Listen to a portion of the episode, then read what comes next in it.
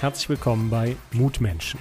Mein Name ist Peter Holzer und mir begegnen immer wieder Menschen, die ich persönlich sehr spannend finde, von denen ich etwas lernen konnte oder die mich inspirierten oder mir einfach Kraft und Zuversicht gegeben haben. Und damit ich das nicht nur für mich alleine habe, dachte ich mir, ich gründe eine neue Podcast-Serie namens Mutmenschen, damit möglichst viele etwas davon haben. In diesem Sinne, viel Spaß beim Hören.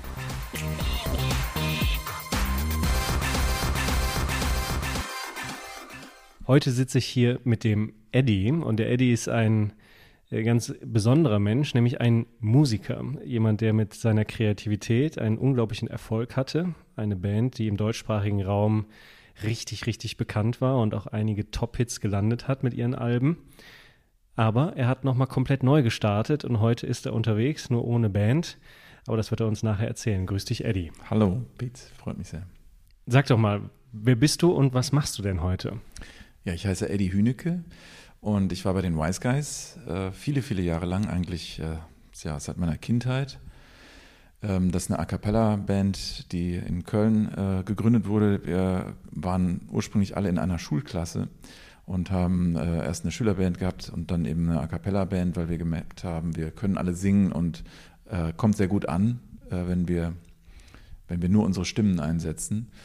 Und äh, das haben wir eine ganze Zeit lang hobbymäßig betrieben und dann äh, noch viel längere Zeit beruflich äh, gemacht und sind damit deutschlandweit und äh, darüber hinaus unterwegs gewesen. Vor einem Jahr ungefähr kam es dann zum äh, Ende der Wise Guys. Wir haben uns aufgelöst und ich habe ähm, vorher noch nicht klar gehabt, was ich mache, aber habe dann irgendwann festgestellt, dass ich mir ein Leben ohne Musik nicht vorstellen kann und will und dass ich es mal probieren möchte, was äh, selber alleine auf die Beine zu stellen. Und zwar eben nicht mehr a cappella, sondern in äh, Begleitung von Klavier oder, und oder Gitarre. Ich habe jetzt den Tobi Hebelmann auf Tour dabei, einen sehr netten Pianisten, der auch außerdem super spielt. Und wir haben sehr, sehr viel Spaß auf der Bühne zusammen. Jetzt habe ich ein Programm mit eigenen Songs, ja, bin damit deutschlandweit unterwegs. Die Wise Guys, Lass uns das mal einordnen. Wie erfolgreich mhm. wart ihr denn? Ich habe gesehen, ihr habt ja nicht nur vor 10.000, sondern auch mehreren 10.000 Leuten schon gespielt. Was waren denn so eure größten Erfolge, dass wir mal ein Gespür dafür kriegen, gerade die, die die Wise Guys nicht kennen? Mhm. Wie erfolgreich warst du denn mit der Truppe?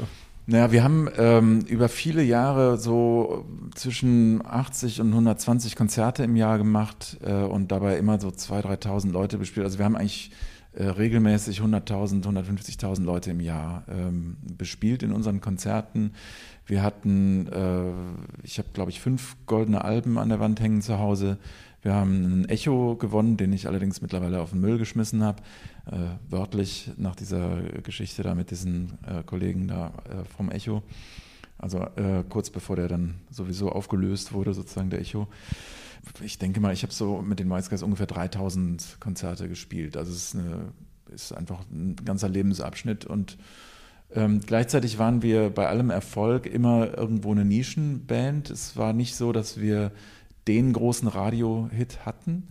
Ähm, es gab einmal 2001 war das äh, Jetzt ist Sommer. Das wurde eine Zeit lang in, vor allem in Bayern und auch in Hessen äh, gespielt im Radio, aber sonst liefen wir so ein bisschen als Geheimtipp immer und äh, haben uns primär über Mundpropaganda äh, weiterentwickelt und eben zu immer mehr Fans äh, irgendwie Zugang gefunden. Ja, aber ihr hattet ja euer Universum an Fans genau. und es gab ja auch große Veranstaltungen. Ich glaube, da waren mal 50, 60.000. Ja, das Leute größte sogar. war äh, beim, im Rahmen des Evangelischen Kirchentages in Köln 2007 70.000 auf den Pollerwiesen. Ja, Wahnsinn. Ja. Also kann man schon sagen, dass ihr zwar in einer Nische, aber doch euer Ökosystem habt. Also eigentlich hattest du ja eine laufende Maschine. Absolut. Und warst auch nicht alleine unterwegs, sondern hattest ja so dein, dein Team auch um dich genau. herum. Mhm. Ja. Und dann zu sagen, nee, ich kann, will nicht mehr, raus da und jetzt ja. als Solo. Ja, das sollte ich auch Akteur vielleicht dazu da sagen, dass, dass der Impuls äh, äh, zwar nicht die Band aufzulösen, aber aufzuhören und was anderes zu machen, von mir auch, selbst auch eine bewusste Entscheidung war. Ich habe vor etwa drei Jahren den Jungs gesagt, ich äh, werde aussteigen, werde was Neues machen. Ähm, sah eine Zeit lang so aus, dass die dann ohne mich weitergemacht hätten, was mich auch sehr gefreut hätte, aber es ist dann äh, aufgrund von anderen Entwicklungen bei den anderen irgendwie anders gekommen. Und äh, die gehen jetzt auch alle ihrer Wege. Das ist auch alles, glaube ich, ähm, prima. Aber in der Tat, es war meine Entscheidung dann zu sagen, nee, ich möchte einfach nochmal sehen, ich habe irgendwie das Gefühl, irgendwas schlummert in mir und das, ich wusste überhaupt nicht, was es war. Ich habe auch am Anfang gar nicht gedacht, dass ich Musik mache, sondern irgendwie vielleicht was ganz anderes mache. Wusste aber nicht ganz genau was, hatte dann viele Ideen und äh, konkret wurde dann irgendwann doch der Wunsch und die, die Erkenntnis, es muss erstmal auch Musik dabei sein. Aber wie hast du das denn gemerkt, dass, dass da irgendwas in dir schlummert, was dir die, was so stark ist anscheinend ja. auch, dass du diesen Lebensweg verlässt und nochmal eine völlig neue Richtung einschlägst? Also bei mir war es so, dass irgendwie über die Jahre immer wieder äh, der Impuls hochkam, zu sehen, ähm, will ich nochmal was anderes machen. Also das kenne ich schon seit, seit ganz frühen Zeiten. Äh, und ich habe es dann immer wieder aufgeschoben, weil ich dachte, nee, das hier ist einmalig und das wiederholt sich in deinem Leben nicht so einfach. Und da bleibst du erstmal dabei. Und das ist auch äh, rückblickend bereue ich das auch auf keinen Fall, sondern das war irgendwie immer wieder die richtige Entscheidung, glaube ich, weiterzumachen.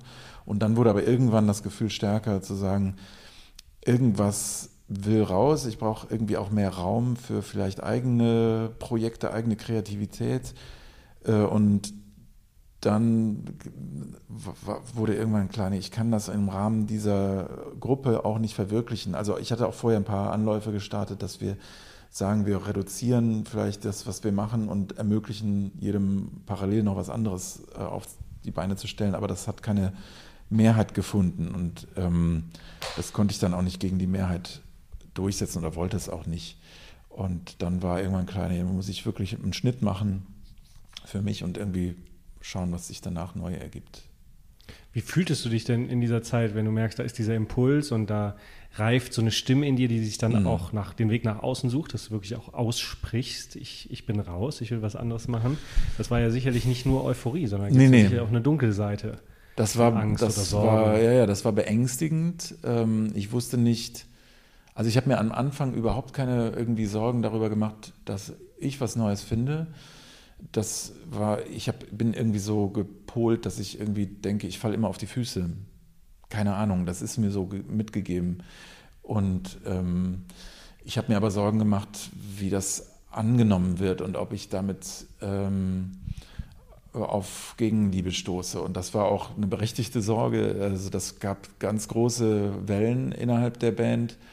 Und ähm, die, ja, das war, das war eine schwierige Zeit bis zu der Entscheidung und dann danach, äh, wo blieb es eigentlich schwierig. Es war, es war eine ganz große ähm, Unruhe, die dann in die Gruppe, ähm, in der Gruppe entstand.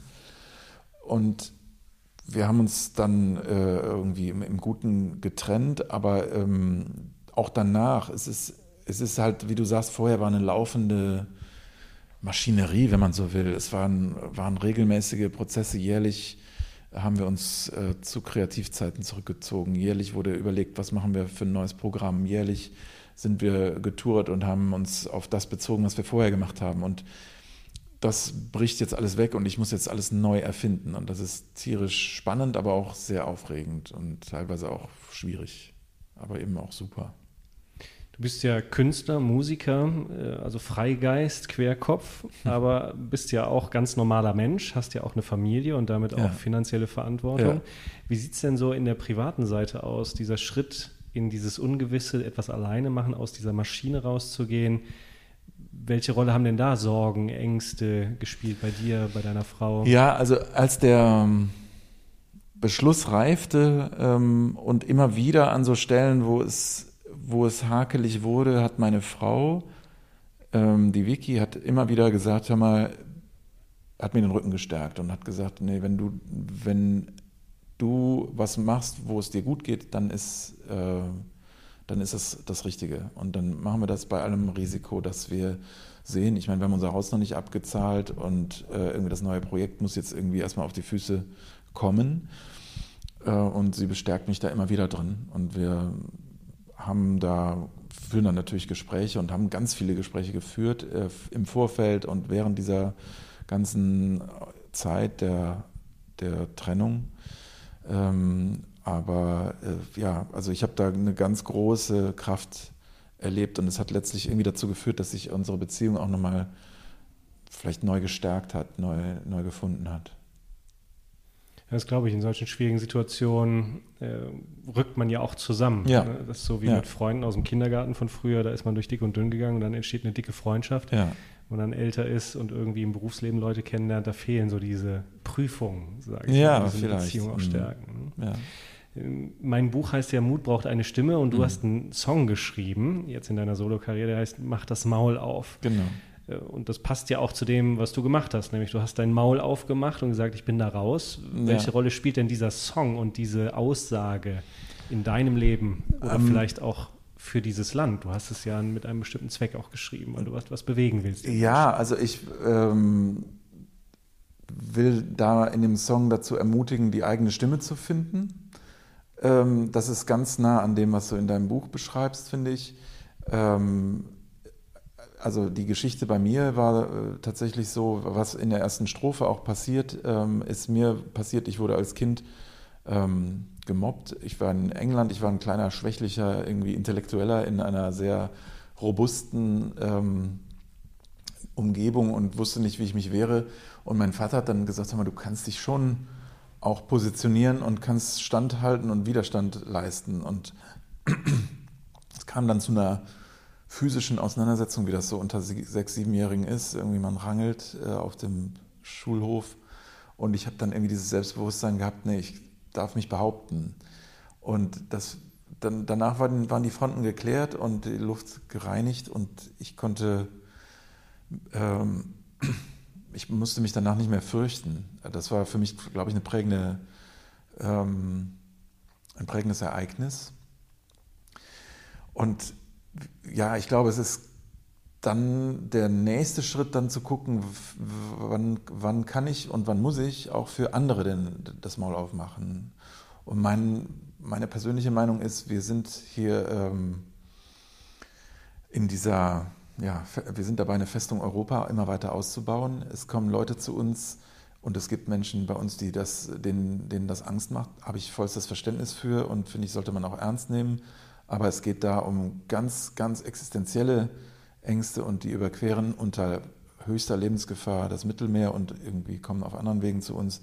Die machen das nicht aus Spaß und nicht, weil sie irgendwie ganz gerne ein bisschen mehr Geld verdienen würden, sondern weil sie größtenteils unter großer Not äh, leiden und da müssen wir hinsehen und denen müssen wir den Rücken stärken. Das ist mein Impuls an der Stelle.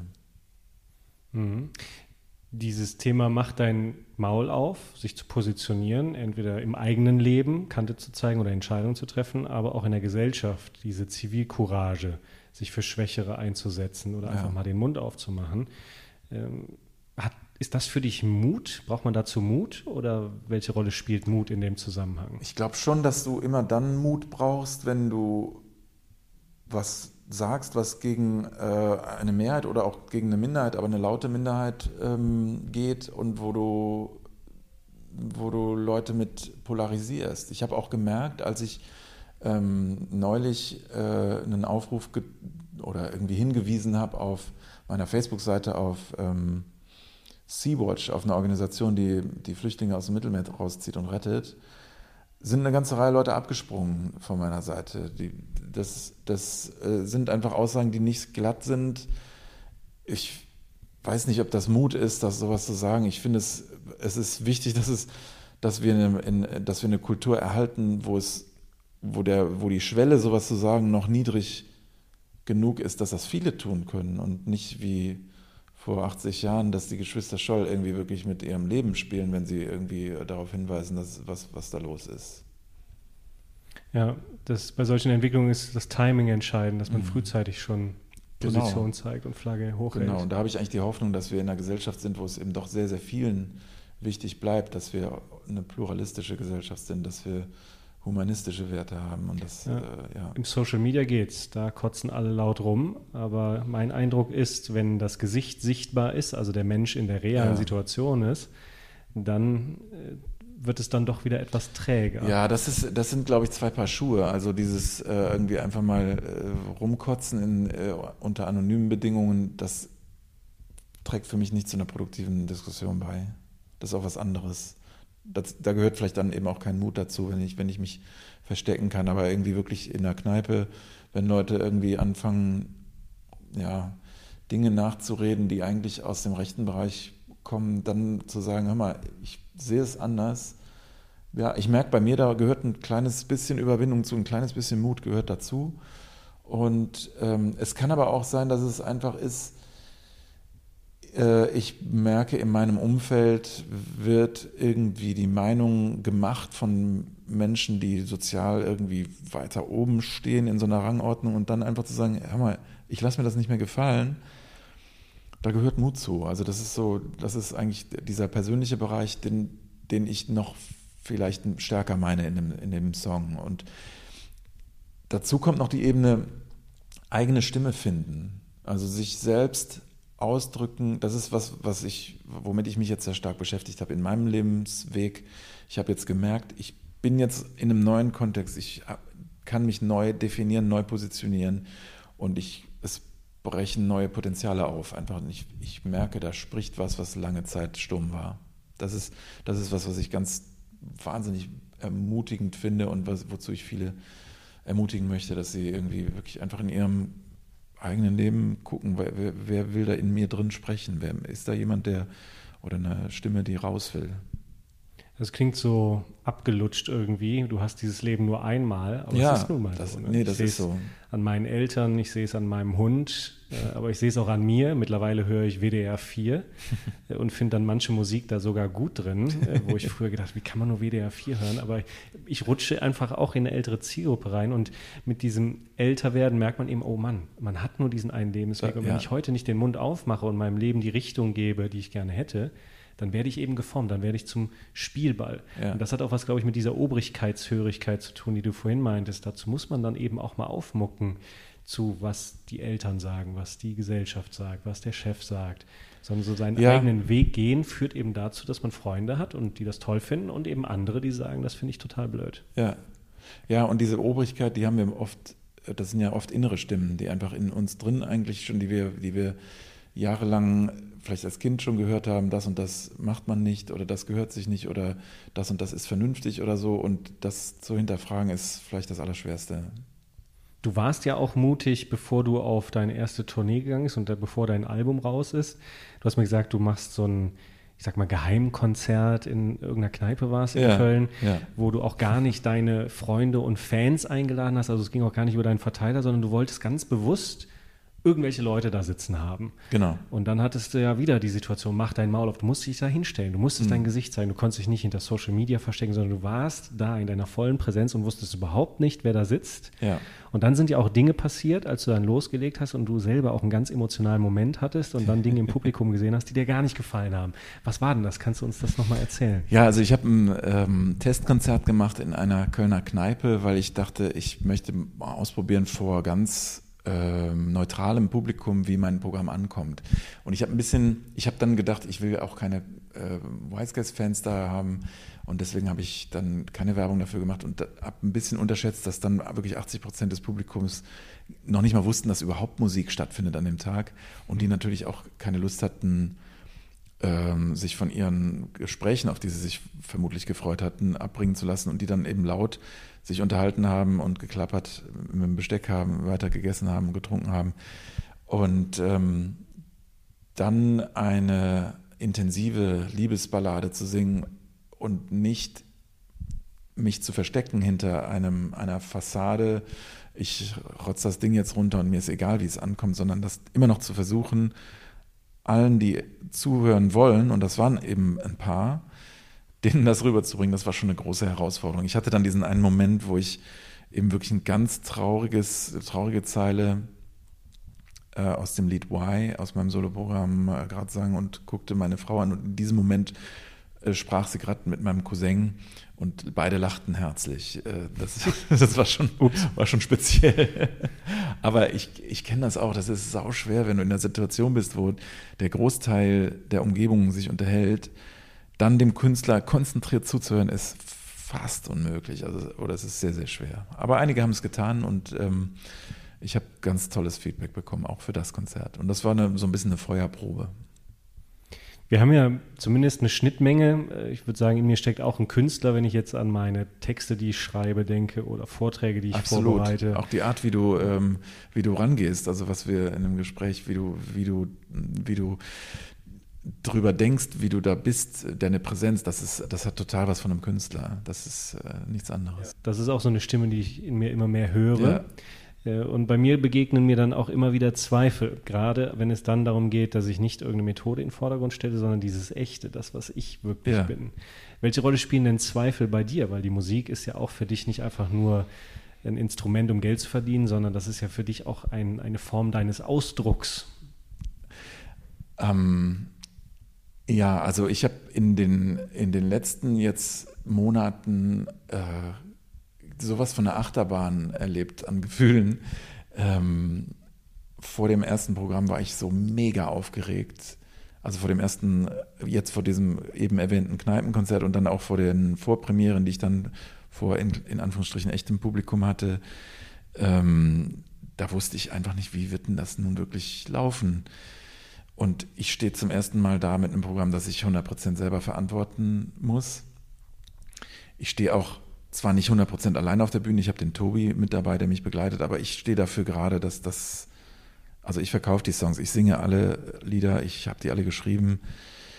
Puh, es ging sehr stark rauf und runter. Also ich habe, ich weiß nicht, Zweifel ähm, ist jetzt gar nicht so das Wort, was ich, äh, glaube ich, dafür hatte, sondern mehr Ängste und dann eben auch teilweise riesige Begeisterung und Euphorie, als es dann gut ankam, aber dann auch wieder Enttäuschung hier, keine Ahnung, der Vorverkauf läuft schleppend oder dann auch wieder zur CD. Wie, wie wird die CD ankommen? Ich habe mir eigentlich vorgenommen, eine CD zu machen, die mir gefällt und das ist mir auch zu meiner großen Freude gelungen. Aber wie wird, wie werden, wird sie ankommen? Davon mache ich mich nicht, davon kann ich mich nicht frei machen. Und ja, das ging total rauf und runter. Ich bin im, unterm Strich immer wieder total begeistert, aber dazu gibt es immer diese, dieses Gegengewicht und dann auch Tage, wo ich irgendwie denke, ey, keine Ahnung, ob das wirklich sich trägt irgendwann. Ihr habt früher ja mit den Wise Guys Hallen gefüllt, große Hallen. Und jetzt hast du mir ja gesagt, dass die Tournee sagen wir mal, war okay, aber es war ein deutlicher Rückschritt im Vergleich zu den Zahlen, die du genau. bist. Ja, klar. Also es war ein, das, war ein, das war ein Startschuss, das ist auch der Titel der Tournee gewesen, Startschuss.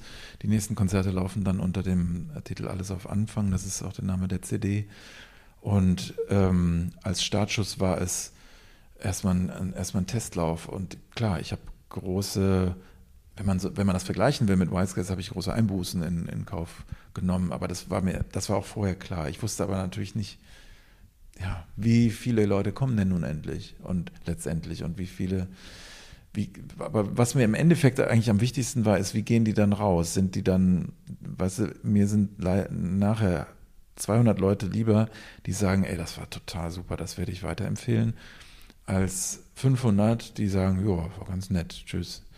Ähm, insofern bin ich sehr zufrieden mit dem, äh, mit der Tour, wie, wie sie war. Mhm. Ich habe es auf deiner Homepage gesehen, da haben einige Besucher deiner Konzerte ja auch, auch Kommentare geschrieben, sehr ja. schöne Kommentare, sehr emotionale Konta ja. Äh, Kommentare auch. Äh, und das ist das auch, was ich nochmal spannend finde. Du bist rausgegangen aus diesem Fertig, aus dieser laufenden Maschine rein in die Unsicherheit, aber du hast dieses, diese innere Stimme in dir gehört, die sagt, da, da muss noch mehr gehen und die, ja. die, bahnt sich auch den Weg und du hast äh, entsprechend gehandelt und hast diesen neuen Weg eingeschlagen. Ja. Und dann aber diese Ernüchterung, dass die Zahlen nicht so hoch sind. Ich meine, da sind wir alle nicht gefeit von, wenn man ein ja. bestimmtes Erfolgslevel kennt. Klar ist die Qualität dann wichtiger als die Quantität. Aber trotzdem, das rüttelt ja auch so an, an, seinem Selbst, an einem Selbstbewusstsein. Was gibt dir denn die Kraft, diesen eigenen Weg jetzt weiterzugehen, dieser inneren Stimme weiterzufolgen und nicht wieder zu sagen, ach komm, ich suche mir doch einen bequemeren Weg? Ja, es ist ähm, das Gefühl, das sich eben auch spiegelt in wirklich vielen Zuschriften. Ich habe vor kurzem noch eine Mail bekommen, wo jemand sagte, ich habe irgendwie das Gefühl, du, du hast jetzt, du bist jetzt mehr du selbst wenn du auf der Bühne bist, als du es vorher warst. Und sowas in der Richtung habe ich total oft gehört und das ist, was ich selber auch spüre. Ja, es hat sich was Bahn gebrochen, wo ich gar nicht von wusste, dass es das gibt. Das drückt sich in den Songs aus, das drückt sich aber auch in, auf der Bühne aus. Ich stehe da anders, als ich es noch vor äh, anderthalb Jahren gekonnt hätte. Ich bin ein anderer geworden und irgendwie darum geht es mir. Ich, ich will jetzt, ich freue mich, wenn es erfolgreich wird und wenn sich das äh, auszahlt, auch in, in, in, äh, ja, in, in Währung, was ja irgendwie in, in dieser Gesellschaft so das Einzige zu sein scheint, was zählt. Aber es geht mir eben eigentlich in diesem Leben darum, das, was ich erlebe, äh, hat irgendwie mit einer Reise zu tun, die vielleicht nach innen geht. Ähm, ich würde es mal die Suche nach mir selbst nennen. Das klingt ein bisschen nach einem Klischee, aber ich weiß gerade nicht, wie ich es besser ausdrücken soll. Sinn des Lebens wäre so ein anderer Begriff. Der, also, aber ich glaube nicht, dass es den Sinn des Lebens gibt, aber ich glaube, für mich gibt es den Sinn, zu, danach zu suchen, was ich wirklich machen soll, Schrägstrich will. Und da bin ich ein gutes Stück weitergekommen und darin bestärken mich letzten Endes eigentlich auch gerade die Zweifel und die Ängste, weil ähm, eine Maschinerie ist was, wo ich, wo es rollt, aber wenn es eine Achterbahn ist, dann ist es auch, dann sackt eben auch mal der Magen in die Kniekehle, aber es gibt eben auch diese Euphorie. Und dieses, diese Euphorie und diese Aufregung und all das gehört eben zusammen, das habe ich lange Jahre nicht mehr so empfunden. Und das ist jetzt immer wieder da. Das ist, das ist sehr, sehr beglückend denke, das gehört einfach zu Gefühlen dazu. Das musste ich zumindest lernen. Also wenn ich sage, Gefühle waren nie äh, Bestandteil meines Lebens früher und ja. ich wollte mehr Gefühle in meinem Leben haben, ah, ja. mhm. dann war mein Wunsch immer nur die positiven Gefühle zu haben, aber das geht nicht. Also nee. entweder nimmt man das komplette Paket und dazu gehört eben auch Traurigkeit oder Angst oder Sorgen, ja. aber man kann eben nicht nur die Rosinen rauspicken. Das heißt nee. also entweder ist man emotionaler Mensch, dann hat man aber das volle Paket, oder man ist kein emotionaler Mensch, dann ist man so wie so ein Soziopath, aber dann hat man eben auch weder die schönen noch die traurigen Seiten ja. von den Gefühlen. Ja, und dazu kommt ja auch, ich meine, jetzt wird es äh, spirituell, ne? die Buddhisten sagen, Leiden, das ist ähm, Schmerz mal Widerstand, also als Formel. Das heißt, der Schmerz, in Klammern die Trauer, die Angst oder was auch immer es ist, was wir als negative Gefühle kennzeichnen im Westen, das wird erst dann zum Leiden, wenn wir dem widerstehen und ähm, wenn wir das reinlassen und durchlassen und dem, und dem Raum geben, dann ist es eigentlich ein Gefühl wie jedes andere auch. Und das gilt es zu erleben. Und dann hat es sein, seine eigene Qualität und seinen eigenen Wert. Und das, ähm, das dann, dann, dann finde ich, kann man erfahren, dass irgendwie alle Gefühle nicht nur irgendwie so dazugehören und, und sein müssen, sondern dass die wirklich auch was, was Bereicherndes haben. Ich habe das gemerkt, als mein Vater gestorben ist vor einem Jahr die, die, er ist äh, mit Ende 80 nach einem langen, erfüllten Leben, wie es in der Bibel heißt, alt und lebenssatt gestorben. Aber ähm, es war traurig, natürlich für mich diesen geliebten Menschen gehen zu lassen. Ich habe geweint und ich habe mit meinen Geschwistern zusammen getrauert und wir haben, es war eine wahnsinnig erfüllende Zeit. Es war, ich finde das irgendwie verrückt, aber es war eine ganz, ganz erfüllende Zeit. Sehr intensiv. Hast du bewusst getrauert? Also wie bist du mit Sehr Trau bewusst. Wie, wie, mach, wie machst du das? Wie trauerst du? Ich würde sagen, das äh, Einzige, was zählt in diesen ganzen Fragen, ist, dem Raum zu geben, dem das, das Gefühl sein zu lassen, wie es ist. Und, und das heißt auch, es ist, bleibt nie gleich. Das verändert sich von Augenblick zu Augenblick und das fühlt sich äh, in meinem Körper an. Das fühlt sich immer anders an. Es fühlt sich groß an, das kann auch mal ähm, überraschend umschlagen in ein anderes Gefühl. Und es, es, dem bewusst zu begegnen, das ist, also das heißt, dem, dem wirklich auch physisch Raum zu geben, das ist eigentlich der Schlüssel. Mhm. Wenn wir so an äh, Gesellschaft denken, dann ist ja so der Kern total geprägt durch Wirtschaft. Ne? Maschine ja. hattest du ja vorhin auch nochmal erwähnt, da wo du vorher drin warst. Und es ist die einzige Währung, die zählt, ist Geld. Ja. Zwar wird das immer weichgespült, Kundennutzung, was weiß ich was, aber am Ende mhm. muss das Geld stimmen. Mhm. Jetzt gibt es ja noch den Rand der Gesellschaft und das ist für mich die Kunst. Alles Künstlerische, ob das Musiker sind, ob das Artisten sind, ob das Maler sind oder sonst irgendwas. Für mich ist eine Gesellschaft dann wertvoll, wenn dieser Randbereich auch reif ist und, und reich ist, also vielseitig ist. Jetzt kommt aber die moderne Technik und fängt ja an, diesen Randbereich, der eigentlich eher das Kreative ist, wo sich Menschen ausdrücken, zu ökonomisieren. Das heißt also, es fangen an, Roboter zu malen wie Van Gogh. Oder es gibt die ersten Roboter, die mit Algorithmen Musik erstellen. Es gibt Startups, die möchten vorhersehen, wann ein Buch ein Bestseller ist. Mhm. Und es wird also industrialisiert. Die Kunst wird industrialisiert. Wie stehst du denn dazu? Welche Rolle hat denn die Kunst in Zukunft? Was bedeutet es denn überhaupt noch, Mensch zu sein in einer Welt, die immer technischer und immer effizienter wird?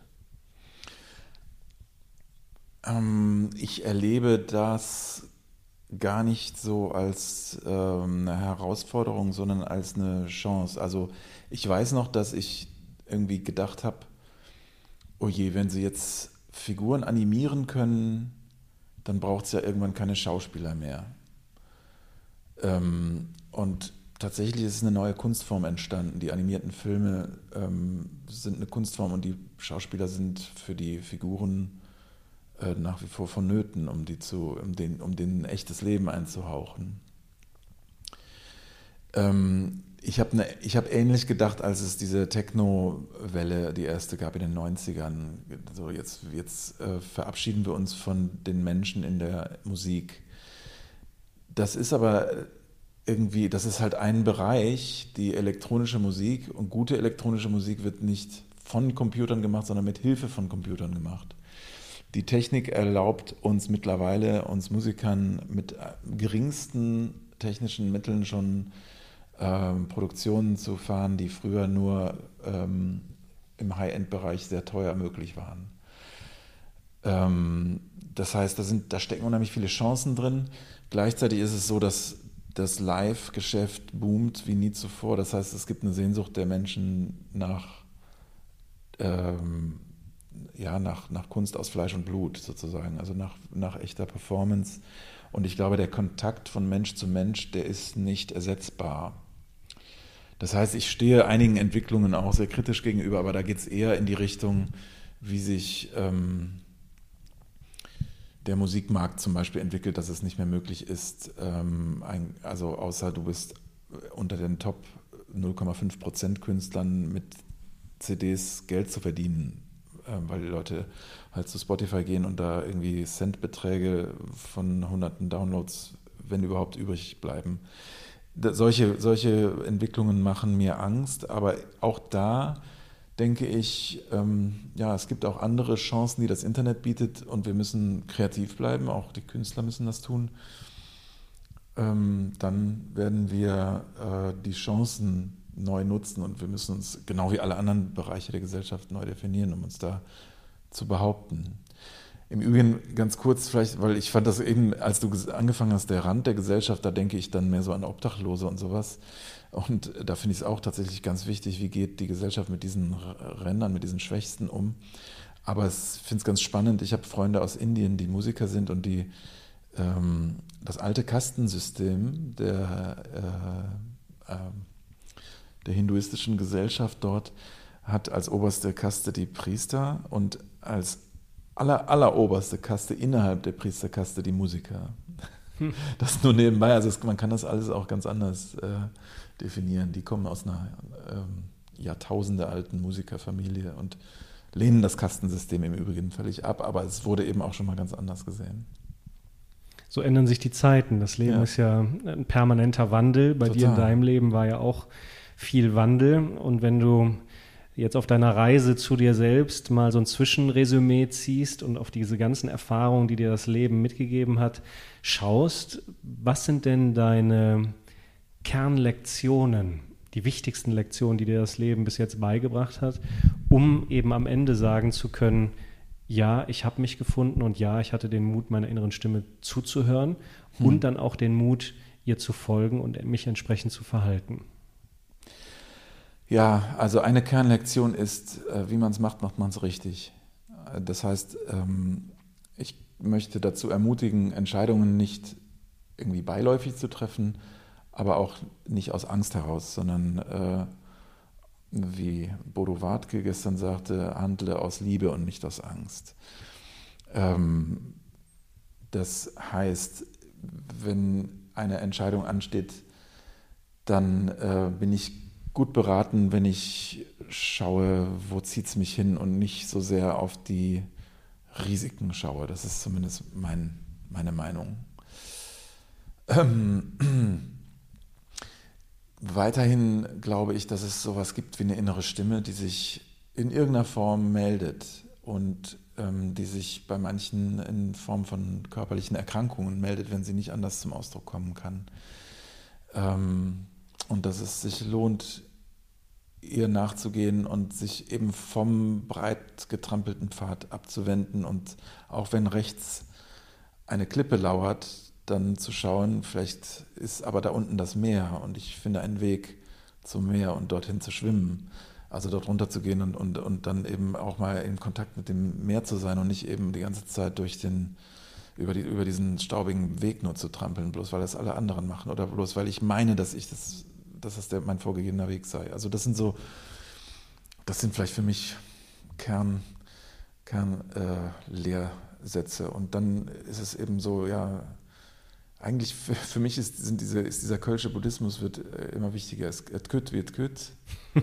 Kölsche Buddhismus, das habe ich auch noch nie gehört. Es ist, es ist. Und das hätte noch immer gegangen. Ja, einfach mal machen. Es könnte ja, ja auch gut gehen. Genau. Du bist ein schönes genau. Beispiel dafür. Äh, vielen lieben Dank, dass du dir die Zeit genommen hast und zu mir gekommen bist für dieses Gespräch. Ich drücke dir weiterhin die Daumen, dass dieser selbstbestimmte Weg äh, dich auch weiterhin erfüllt. Danke. Es ist ja ein ganz guter Start gewesen und mach dein Maul auf ist ja ein guter Leitspruch, um sich immer wieder an das zu erinnern, worum es geht. Ja, absolut. Eddie, schön, dass du da warst. Vielen Dank, hat mir sehr viel Spaß gemacht.